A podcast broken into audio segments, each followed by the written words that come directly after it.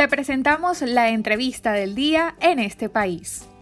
Bienvenidos al las universidades venezolanas pasan por una etapa crítica. La falta de un presupuesto adecuado, además de la migración de profesores y alumnos, ha complicado la formación de los bachilleres en nuestro país. Para hablar más sobre este tema tenemos como invitada esta tarde a Keta Stephanie. Ella es profesora asociada de la UCB, PhD en Estudios del Desarrollo, magíster en Planificación, licenciada en Letras y secretaria de Información de FAPUP. Keta, bienvenida en este país y Radio Fe y Alegría. ¿Cuáles son los principales desafíos que enfrenta la Universidad venezolana en tiempos de crisis y pandemia? El principal desafío que tiene la Universidad venezolana es retener el talento y garantizar el relevo. Nosotros hemos perdido mucho talento en Venezuela, no solamente en las universidades, en todos los ámbitos de la, vida, de la economía nacional, de la vida nacional, pero en particular en las universidades. Hemos perdido talento formado ya, los profesores, los investigadores en todos los niveles y hemos perdido también estudiantes que sin terminar la carrera ya se están yendo de las universidades o inclusive hemos llegado a que los cupos que se asignan no son cubiertos, es decir, los muchachos ni siquiera se inscriben aunque, tengan el CUP. Tenemos un descenso en ese sentido de matrícula estudiantil de inicio y también, bueno, de salida porque los, muchachos también se van sin terminar la carrera. Entonces, el eso es un problema gravísimo. Eh, y, si ese problema no se resuelve, la universidad muere. Porque la universidad, el asunto de la universidad es producir conocimiento y para producir conocimiento necesitas el talento en todas las áreas, necesitas gente especializada en todas las áreas del saber. Eso es lo que es la universidad. Y por eso ese es el principal reto. Entonces, para, para lograr eso es, es necesario captar nuevo talento y eso requiere una oferta, paquete, para que la gente quiera salir, eh, eh, un recién graduado quiera, aspire a hacer la carrera académica, es, necesita tú poderlo retener a través de una, una oferta, que sea, no es una oferta que sea para que la gente coma, que ni siquiera eso en este momento puede hacerlo hace rato la universidad, sino que es una oferta para que la gente jerarquice, eh, para que el muchacho más brillante jerarquice este, el trabajo académico y quedarse en la universidad a irse a otras áreas de la, del desempeño profesional.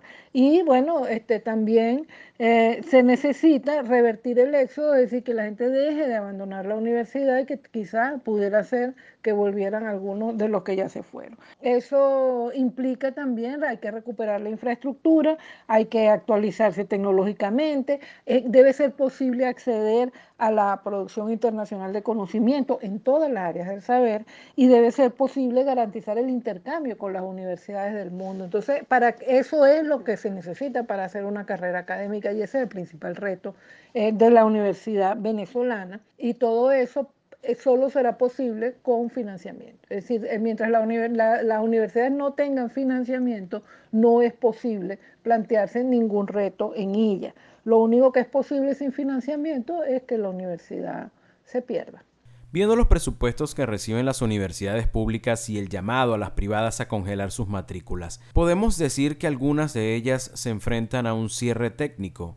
En relación con el presupuesto de las universidades públicas venezolanas y con el tema de la matrícula, eh, de las universidades privadas, ahí hay un denominador común, que es eso que veníamos hablando, el financiamiento, es decir, esas son las vías de financiamiento eh, de la educación universitaria y de la actividad universitaria total, en su totalidad. Pero son dos situaciones completamente diferentes. En el caso de la universidad pública viene siendo eh, destruida a través de un cerco presupuestario que ya lleva años, que lleva lustros y que bueno, ha ido acabando con la capacidad de la universidad pública para cumplir su función y para crecer. O sea, la universidad se ha venido más bien encogiendo.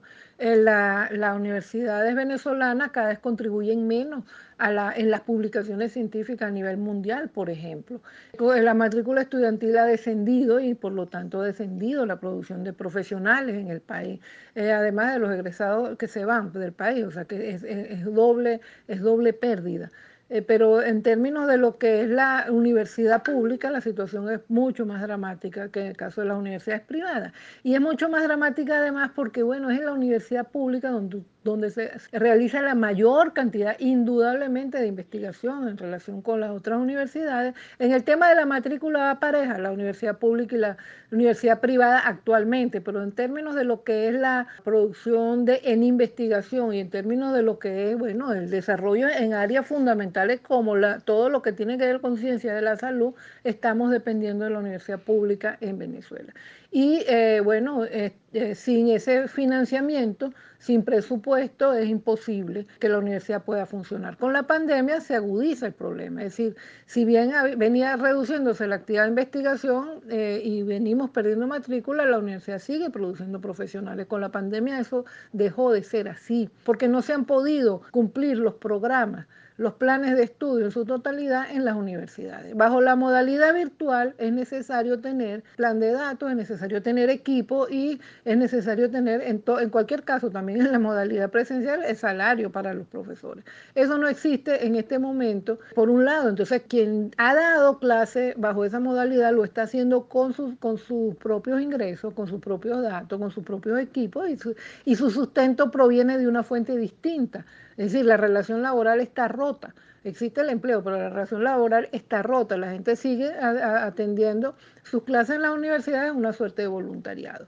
Y este, eh, eh, eh, pero ese es el caso de los profesores, en el caso de los estudiantes tampoco pueden, todos, la mayoría no pueden, entonces de un curso la mitad de los muchachos de entrada los pierdes y vas a irte a la modalidad virtual, acentuando, agrandando la, la brecha de inequidad de acceso a la educación.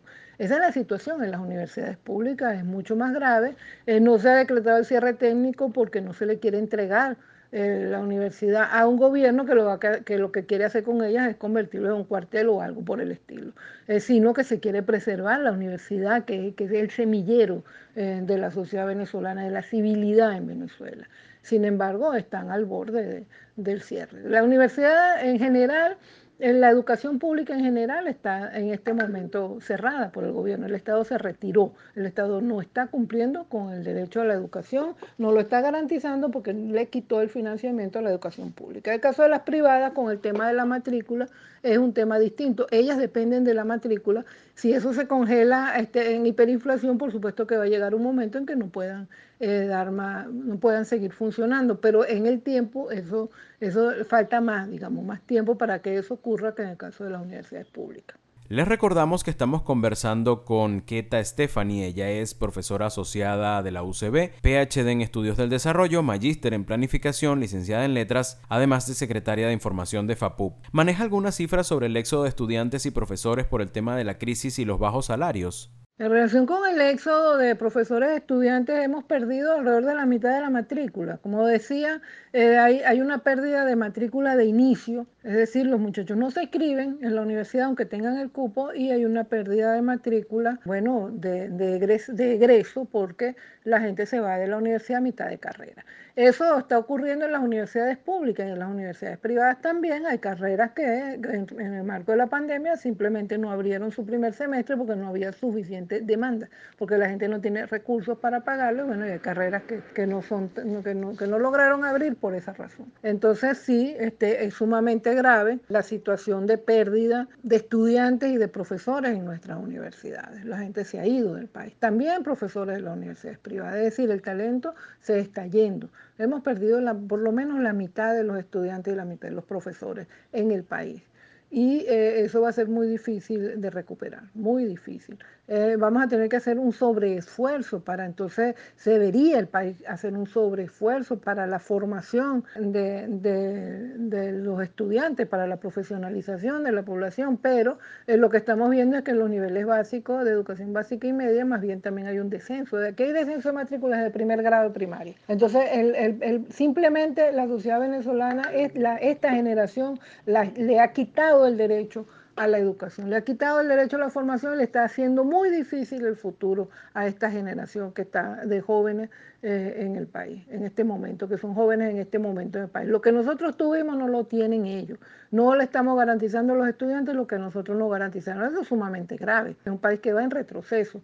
Y eso es algo que tiene que ser atendido en los términos de lo que es una em, emergencia humanitaria en el sector de educación que no se ha comprendido así, aunque se haya decretado así, no se ha comprendido porque no hay acciones parte de las distintas instituciones del Estado ni de la sociedad para eh, resolver esa situación. Keta, para finalizar, ¿están preparadas las universidades para atender el llamado a clases presenciales en plena pandemia?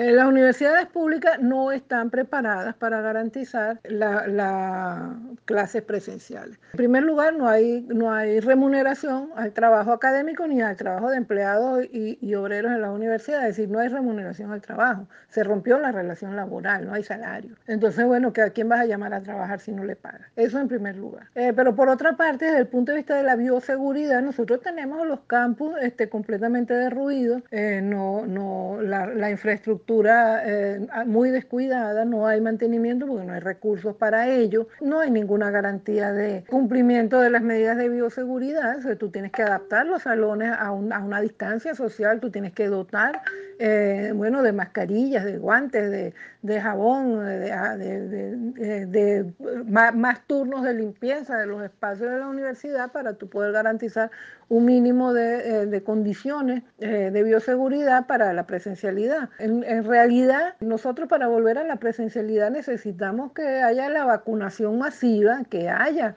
este, los recursos para garantizar de todos modos las condiciones de bioseguridad. A un vacunado tú necesitas garantizar las mascarillas, eh, la limpieza eh, y el distanciamiento social y necesitas garantizar los salarios. Esas condiciones no existen hoy en Venezuela y es una gran irresponsabilidad, una enorme irresponsabilidad estar llamando a clases presenciales en estas condiciones.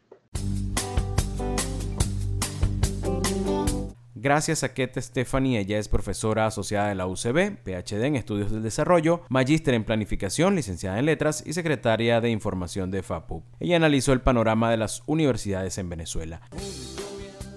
Para conocer más del programa en este país, visita nuestras cuentas en redes sociales, en Twitter e Instagram como arroba en este país radio, en Facebook en este país programa radiofónico y en la página web en estepaís.info.